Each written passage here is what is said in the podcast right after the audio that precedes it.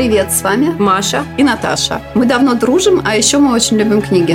Я, например, даже сделала книги своей профессии и работаю в книжном издательстве. Наш подкаст называется «Книжный клатч». Как в типичной дамской сумочке, куда вещи попадают без каких-либо правил и метода, в нашем клатче раз в неделю оказывается случайным образом выбранная нами книга, и мы в свое удовольствие ее обсуждаем. В этом выпуске мы обсуждаем «Капитанскую дочку». Имеет ли смысл называть автора? Платье снова честь с молоду. Тема актуальна до сих пор. Всем привет! Мы сегодня обсуждаем... «Капитанскую дочку»? Да, ну снова русскую книжку. Вторую Да, русскую вторая. книжку в сезоне. Мы сегодня обсуждаем «Капитанскую дочку» Александра Сергеевича Пушкина. Мой дед называл ее «Капитанская бочка». А я, как человек с дисграфией, э, есть, был такой, есть и был такой дореволюционный способ борьбы с дисграфией, когда ты переписываешь целую книжку. И в моем случае это была «Капитанская дочка». О, как это мило! Ты, наверное, должна наизусть была ее запомнить. А, Я ее запомнила довольно хорошо, но э, поскольку это очень хорошее произведение, все-таки большого отторжения под конец у меня не было. Да, ну вот это, кстати, важно. Если бы ты переписывала какую-нибудь Анатолия Приставкина, то я думаю, что ты бы ненавидела это произведение еще больше, чем если бы ты его просто прочитала. У нас план, как всегда, сначала немножко содержания мы напомним, хотя я думаю, что все, все в курсе. Дальше мы поговорим о семейных отношениях, потом история и литература, как одно связано с другим, и вообще насколько история отражается в литературе. И закончим эмоциональным интеллектом Да, героев героев. и Мгм. их этическими ценностями, которые, в принципе, на очень высоком уровне. Да, да, да, там с моралью все в порядке, Александр Сергеевич. Всегда. Ну, окей, может быть, не в личной жизни. Содержание. Главный герой произведения Петр Гринев, молодой человек, э, который, ну, он сын мелкопоместного дворянина, воспитывался он где-то в провинции. Его с детства записали э, в Семеновский полк. И он рассчитывает на то, что, ну, в общем, бьет баклуши, отчаянно просто э, путается с девками дворовыми, да, займется охотой, особо ничем не занят. э, ну и полностью уверен, что как только ему исполнится 18 лет, папа отправит его в Петербург, в Семеновский полк, и он там будет продолжать бить баклуши дальше, только среди более рафинированных э, девиц. Но папа, как это ни странно, э, решает, что сыну надо послужить по-настоящему. И поэтому он вместо Петербурга отправляет его служить в провинцию. Он отправляет его к своему знакомому генералу в Оренбург. И этот генерал его отправляет э, еще дальше, в Белогорскую крепость. Крошечная крепость э, находится в степи. Ну, это, собственно, даже не крепость, а просто небольшой поселок с частоколом, который находится просто посреди степи. Ну, командир этой крепости Миронов, он там живет со своей женой и с дочкой, ну и со всеми их домашними там. Очень э, забавно описано, как управляется эта крепость. Управляется она, по сути, Василисой Егоровной, потому что она, в общем, крутит своим мужем как хочет, но при этом у них прекраснейшие отношения, все замечательно, все всех устраивает, но все решения принимает она. И, в общем, всю эту крепость она воспринимает как свое домашнее хозяйство такое. Она там э, говорит, кому чем нужно заниматься, отдает приказы солдатам, отдает приказы дворовые там своей прислуге. В общем, все у нее Под контролем. да, полностью под контролем. Все отлично, все всех устраивает. А, Петр туда приезжает и знакомится с э, обитателями крепости. Там есть помимо него еще э, Швабрин, офицер. И сначала у них с ним завязывается дружба. Ну, такая... А, По подожди. причине не с кем общаться. Да, по причине не с кем общаться, это понятно. Но надо сказать еще другое, что на пути из Оренбурга в Белогорскую крепость Петр попадает в Буран. Он едет со своим слугой Савельичем, они попадают в Буран. И достаточно опасная ситуация, потому что их может просто замести в степи, они могут там погибнуть. Но они встречают мужика, который их э, провожает до постоялого двора. Как зовут этого мужика, они не знают, но он достаточно запоминающийся внешностью. Он очень высокий, худощавый и чернобородый. И Петр в благодарность за вот это спасение дарит ему свой заячий тулуп. Это очень важная подробность. Дальше он приезжает в Белогорскую крепость, знакомится с его обитателями. Офицер Швабрин – это, в принципе, единственный, ну, такой естественный компаньон для Петра, потому что он тоже дворянского происхождения. Он тоже молод, холост и, в общем, э, ну, с кем общаться-то еще. И Петру он сначала очень нравится, но потом он начинает, э, Швабрин начинает его потихоньку раздражать, потому что ему очень нравится Петру, несмотря на то, что он молод, но он все-таки обладает э, способностью формировать собственное мнение о происходящем, как это ни странно. Ему очень нравится Василиса Егоровна и его начальник Миронов. Ему очень начинает нравиться Маша. Он считает, что она достаточно... Маша – это дочка. Да, их, их дочка Маша, что она очень симпатичная, интересная, милая девушка. Швабрин про них про всех говорит гадости. Петру это становится все более и более неприятно. И в конце он узнает, что Швабрин на самом деле делает это не просто так, а из ревности, потому что он на самом деле был влюблен в Машу и хотел на ней жениться. Да он до сих пор. Ну да, ну как бы там дальше непонятно продолжает он быть сначала непонятно, продолжает он быть в нее влюблен или нет. В общем, он оскорбляет Машу в присутствии Петра за глаза, да, и Петр вызывает на дуэль. Об этой дуэли, естественно, узнает Василиса Егоровна своим, естественно, таким полуматеринским способом пытается дуэль остановить, чуть ли не их там это с метлами прогоняет. Ну, в общем, так это все достаточно забавно. В общем, такая вот у них э, забавная, немножко такая домашняя жизнь в этой крепости происходит. А тем временем начинается восстание Пугачева. Конец 18 века, восстание Пугачева достаточно... Ну, дуэль-то все-таки была. Дуэль была, было, да, да. Ну, было ранение, то есть Швабрин его ранил, и как раз этот это и сблизило Петра больше всего с Машей, потому что он э, болел в доме у коменданта, и Маша за ним ухаживала. И он, значит, они влюбились друг в друга. Петр предложил ей выйти за него замуж, она согласилась, и, в общем, у них все хорошо. А тут начинается восстание Пугачева. Там все хорошо не стало, потому что его отец не согласился. Ну да, но ну, это, это уже. Да, в общем, в любом случае любовь. И начинает сгущаться тучи вот над всем этим э, происходящим, потому что сначала Василиса Егоровна, да и все остальные, кто находится в крепости, достаточно, ну, так прохладно реагируют на слухи о том, что какое-то восстание, потому что, как сама Василиса Егоровна говорит, там постоянно эти калмыки скачут, там эти кочевники постоянно тусят около этой крепости, и никто их не боится, и ничего плохого они друг другу не делают, ну, там, типа, поскачут и уедут. И все сначала относятся к этому восстанию также. Но постепенно слухи проникают в крепость, и все начинают волноваться по-настоящему. И начинают волноваться настолько, что комендант решает своих женщин, ну, прежде всего Машу, отослать в Оренбург, чтобы, ну, для их безопасности. Но почему-то они довольно беспечны все-таки и не до конца понимают степень опасности. Он откладывает этот отъезд, ну, типа завтра пусть уезжают. А за это время, которое остается до завтра, крепость успевают захватить э, пугачевцы. Они захватывают крепость, ну, естественно, как всегда, русский бунт, происходит, собственно говоря, в этом романе есть эта знаменитая цитата. Простолюдин захватывают крепость, естественно, на кого направлен их гнев и их жестокость, естественно, против власть придержащих. Поэтому они жестоким образом убивают коменданта, они жестоким образом убивают Василису Егоровну. Единственное, кого они боятся трогать, это священник. И поскольку жена папа берет Машу к себе в дом и говорит, что это ее племянница, то ее тоже боятся трогать, ну, потому что, типа, племянница попади. Вроде как Грех надо Да, брать. грех надо, брать не хотят. Поэтому ее оставляют в покое пока. И тут э, Петр попадается на глаза главному бунтовщику, а главный бунтовщик это как раз Пугачев, который сам присутствует. И выясняется, что Пугачев это и есть тот самый мужик, которому он подарил зайчий тулуп.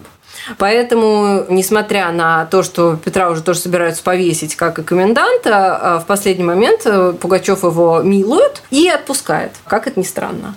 А Швабрин, который тоже остается в крепости, он перебегает на сторону Пугачева, изменяет присяге, и Пугачев назначает его новым комендантом. Петра он в Оренбург с указанием сказать оренбургскому коменданту, генералу, что он скоро двинется на Оренбург, чтобы там его все боялись. Ну, Петр отправляется в Оренбург. Он понимает, что он оставляет Машу в крепости, но она э, в горячке, он ничего не может сделать, поэтому приходится ее оставить. Он уезжает в Оренбург, предупреждает генерала, просит идти в наступление, но его никто не слушает, потому что там э, тоже люди, э, не привыкшие к активным боевым действиям, и они решают ничего не делать.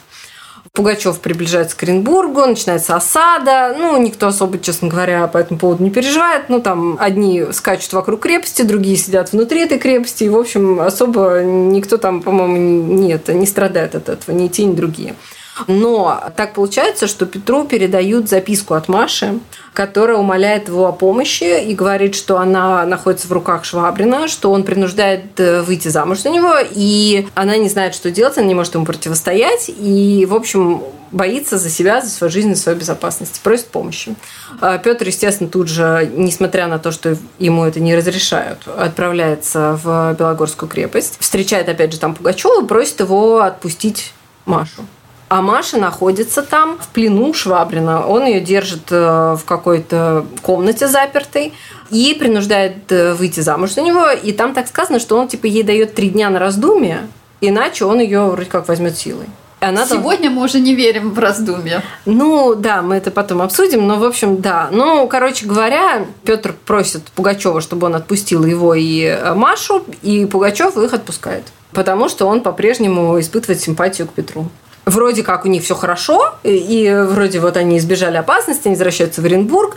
А Петр понимает, что восстание еще не закончилось, и что он как солдат и как человек, который принял присягу, должен продолжать участвовать в военных действиях, он не может э, все это оставить и уехать с Машей домой, поэтому он Машу отправляет одну домой с Савельичем со своим, ну, отправляет к своим родителям, а сам остается в Оренбурге. Восстание тем временем заканчивается и начинаются, ну, как обычно, разборки.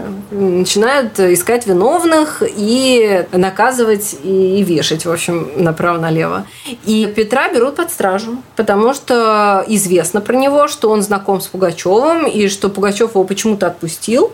И, в общем, как-то это все подозрительно. Происходит суд, он рассказывает э, правдиво все, что с ним произошло, что Пугачев просто, ну, скажем, по доброте душевной его отпустил, что он ему ничего не обещал, что он никаким образом не участвовал на его стороне ни в чем, и что он, э, ну, никак ему не помогал. В общем, рассказывает всю эту правду, и ему задают ключевой вопрос. Зачем он вернулся в Белогорскую крепость? И тут он понимает, что он должен рассказать историю про Машу. А он не хочет рассказывать эту историю, потому что он э, понимает, что он таким образом опорочит ее доброе имя. И вот это вопрос, который мы обсудим чуть позже. И поэтому он молчит. Ну и, соответственно, его признают виновным и готовят к казни.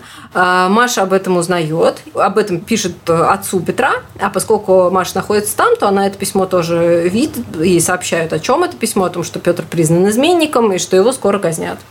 И она решает э, ехать в Петербург чтобы упасть в ноги императрицы. Отправляется в Петербург, и каким-то странным образом, так получается, по-моему, в Царском селе происходит эта встреча, что она гуляет по парку и встречает императрицу. Она не знает, кто это, но императрица, ну, тепло очень разговаривает, э, милостиво. И Маша, э, будучи уверена, что это придворная дама перед ней, по крайней мере, какая-то высокопоставленная, ей всю эту историю рассказывает и говорит, что Петр не изменник, что так получилось, что он защищал ее честь, и поэтому вот он никому не рассказал про эту историю, и что он ни в чем не виноват. И поскольку, как оказалось впоследствии, говорила она с самой Екатериной, Петра отпускают, и, в общем, свадьба происходит хэппи-энд.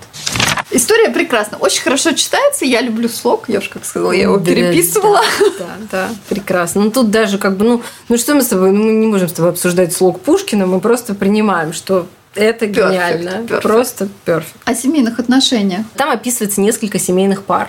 Там описываются взаимоотношения родителей э, Петра, описываются взаимоотношения родителей Маши, ну и потом как бы начало семейной жизни Петра и Маши тоже, которые потом поженились в конце.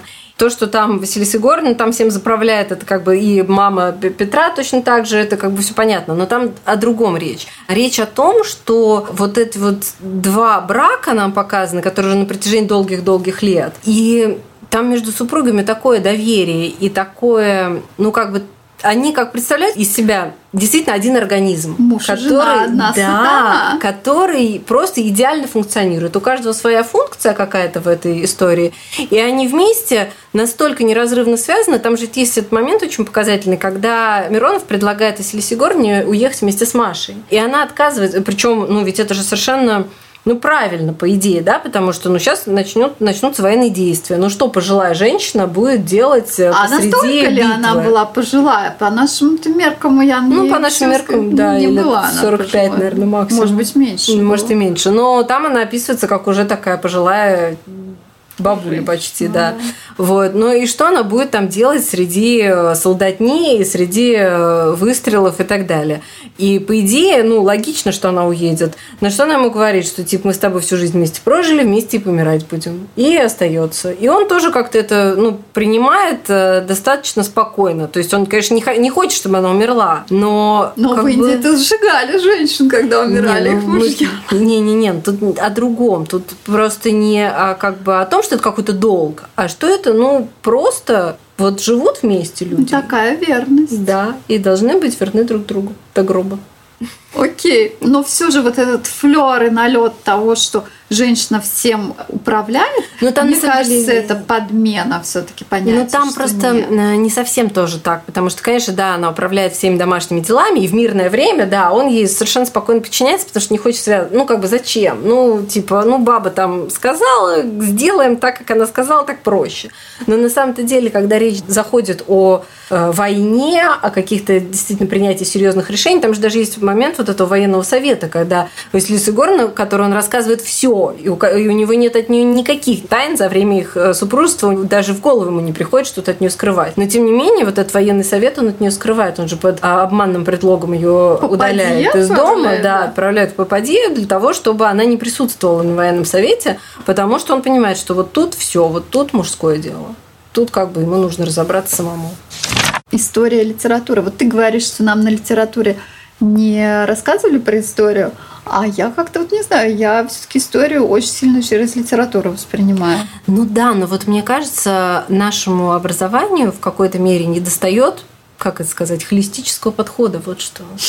Давай, давай, умные слова. Да, ну просто у нас так получается, что мы проходим историю, и у нас не всегда параллельно. Я понимаю, что, наверное, школьная программа, когда задумалась, возможно, была идея, что это должно как-то параллельно идти, но это не всегда идет параллельно. То есть у нас история Пугачевского бунта по истории проходит в один период, а капитанская дочка совершенно другой период. И у детей, у школьников нету вот этой корреляции между... Ну, я не знаю, что у них там есть. У, ну, детей, у него детей корреляция. Ну, прям. Но ведь это было бы здорово, если бы она была, потому что это правильно было бы объяснить, почему это так страшно, почему вот там же на самом деле описывается в книжке достаточно локальный конфликт. Крошечная это Белогорская крепость, которая находится где-то глубоко в степи. Ну, окей, Оренбург, ну, тоже не такой уж большой город, и тем более в, в Оренбурге-то, да, ничего особо-то и не происходит. Ну, там осада, ну, потом она быстро довольно заканчивается. И кажется, что это вообще какая-то, ну, совершенно какое-то локальное столкновение. А на самом деле это же было очень масштабное восстание, очень, которое очень напугало, между прочим, всех. И императрицу очень сильно напугало, потому что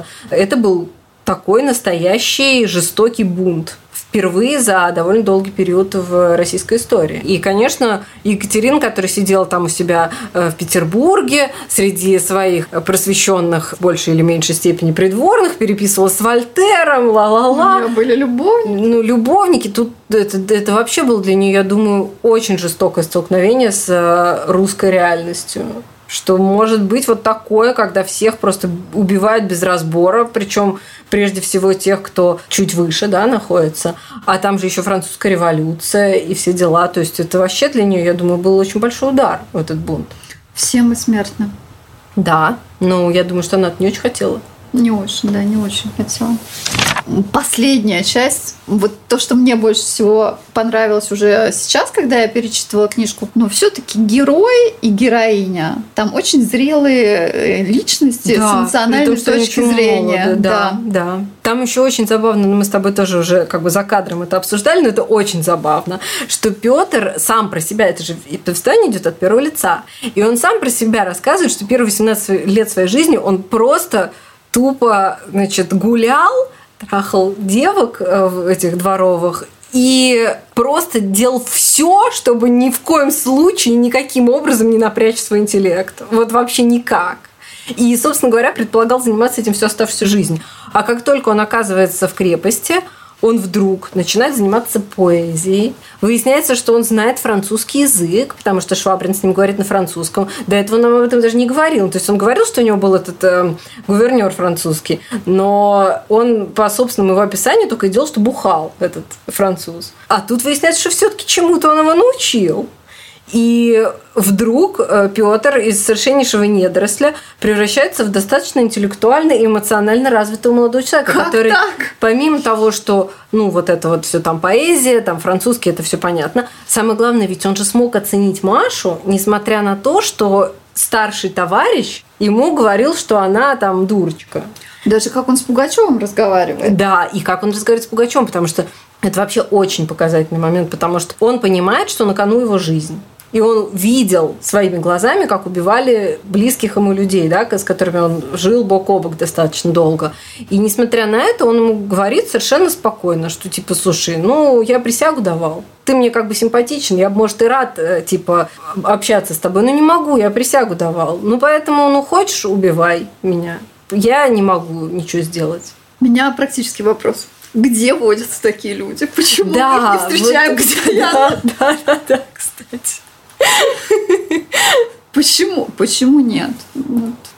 А я еще хотела по поводу Екатерины сказать. Мне кажется, что в русской литературе есть некий образ императрицы Екатерины Великой как такой всеобщей, общероссийской бабушки такой, к которой можно прийти и пообщаться с ней. Потому что этот момент, когда Маша, простая девушка из глубинки, а между прочим, она совсем простая, потому что Миронов-то из солдат э, выслужился, да, она не дворянка по происхождению. И вот эта вот простая совершенно девушка приезжает в царское село, идет, и, и как бы она... Ну, окей, она встретила э, императрицу да я таких в саду. людей на Тверской встречала, прошу прощения. Можно встретить. Нет, нет, но она встр... Э, как бы не то чтобы встречает императрицу в саду, она же едет для того, чтобы попасть на аудиенцию к императрице. У нее нет особо сомнений в том, что это возможно. Ну вот ты как поедешь в Москву, чтобы с Путиным встретиться. А некоторые приезжают. Ну, возможно, нет, ну да, некоторые приезжают, но в принципе. И при том, более того, когда она говорит с императрицей, императрица прекрасно знает, о чем речь. То есть она говорит, вот я Маша Миронова из э, Белогорской крепости. И Екатерина такая, бинго, знаю всю твою историю. Как? Это не первый раз такой образ Екатерины в русской литературе, потому что примерно такое же есть э, у Гоголя «Ночь перед Рождеством», где тоже Вакула едет к царице на прием. И примерно то же самое есть э, в «Горе от ума», когда там тоже рассказывается про то, как придворный заставил царицу хохотать, и она за это его там привечала. Получается, что вот у нее такой вот образ э, ну, более-менее доступной. То есть она как бы, да, императрица Российской империи, но при этом к ней можно прийти вот так запросто и поговорить о своих делах. Ну, то есть нету вот этого ореола небожителя такого, как сейчас есть у власть придержащих. Меня больше волнует, я честно признаюсь, эмоциональный интеллект окружающих. Ну, это Порой раздражает, когда его отсутствие. А там ребятам-то Петру 18 всего, да? да? То есть, 18. а он себя ведет как зрелый, взрослый, мужчина, который как бы понимает, что он делает. Это все-таки значит воспитательный роман. Да, Пушкин да. написал Несмотря, то есть кажется, да, что вот он такой вот типа живет у себя там в этой деревне, ему его ничему не учат. Ну ладно, французский, но откуда моральные принципы-то берутся? А берутся откуда-то. У некоторых берутся. Да. И еще вот я хотела сказать насчет э, вот этого момента, когда он отказывается э, на суде говорить про Машу. Потому что, возможно, это тоже не совсем понятно сразу, вот когда в подростковом возрасте читаешь, не совсем понятно, а почему он не может правду сказать, а что такого? Но вот на самом деле, ну вот как бы роман идет от первого лица, и он рассказывает вот эту сцену, как он приезжает в Белогорскую крепость, а Маша там заперта, сидит в плену у Швабрина. И он так это обходит, что типа вот, Швабрин ее принуждал выйти замуж, она там не соглашалась и все такое. Ну вот представим себе на минутку ситуацию. Захваченная крепость, кругом мужики одни, которым вообще все равно, которые сами с удовольствием как бы воспользовались, воспользовались бы Машей, да. И этот Швабрин, у которого она в полной власти, физически, то есть все, то есть, ну, ей вообще некуда деться от него. Что он будет ждать три дня? Я вас умоляю. Ну, то есть, э, скорее всего, я думаю, что вполне вероятно, что он, конечно, уже, так сказать, попользовался. Вот. Но это, тем не менее, никоим образом не заставила Петра усомниться в ее чистоте и жениться на ней, и любить ее и так далее. Он ее ни в чем не винит, не обвиняет, не говорит, что ах, она падшая женщина, как в опасных связях, когда тоже, ну, на самом деле, там примерно же такая же ситуация. Сесиль попала в сети Вальмона, потому что она была абсолютно невинна, она не понимала, что происходит с ней. Но, как бы, поскольку с ней это уже произошло, несмотря на то, что она не виновата в этом, и ее, как бы, вообще, ну, то есть тут это, об этом не говорится, а там это говорится в открытую в опасных связях э, Вальмона изнасиловал но все равно, ах, она падшая женщина, ей только путь в монастырь. Да почему? Она при чем тут? Чем она виновата? Ну вот Петр даже не упоминает этого. Даже нам, своим читателям, которым он, ну, вроде как дневник пишет, даже нам он ничего такого не говорит. Он говорит, что она была в плену. Ну, вот будем считать, что Швабрин, который изменник, предатель, кого-то э, там застрелил на да, дуэли, да, э, вызвал там Петра на дуэль, при том, что, ну, а, и он же на дуэли там Петра ранил, потому что он воспользовался тем, что Петр отвлекся. Да. Вот. Вообще подлец полнейший, изменник, который наплевал на присягу и так далее, и так далее, вдруг почему-то проявил выдержку и совершенно беззащитную девушку э, ни к чему не принуждал, а ждал, пока она сама согласится.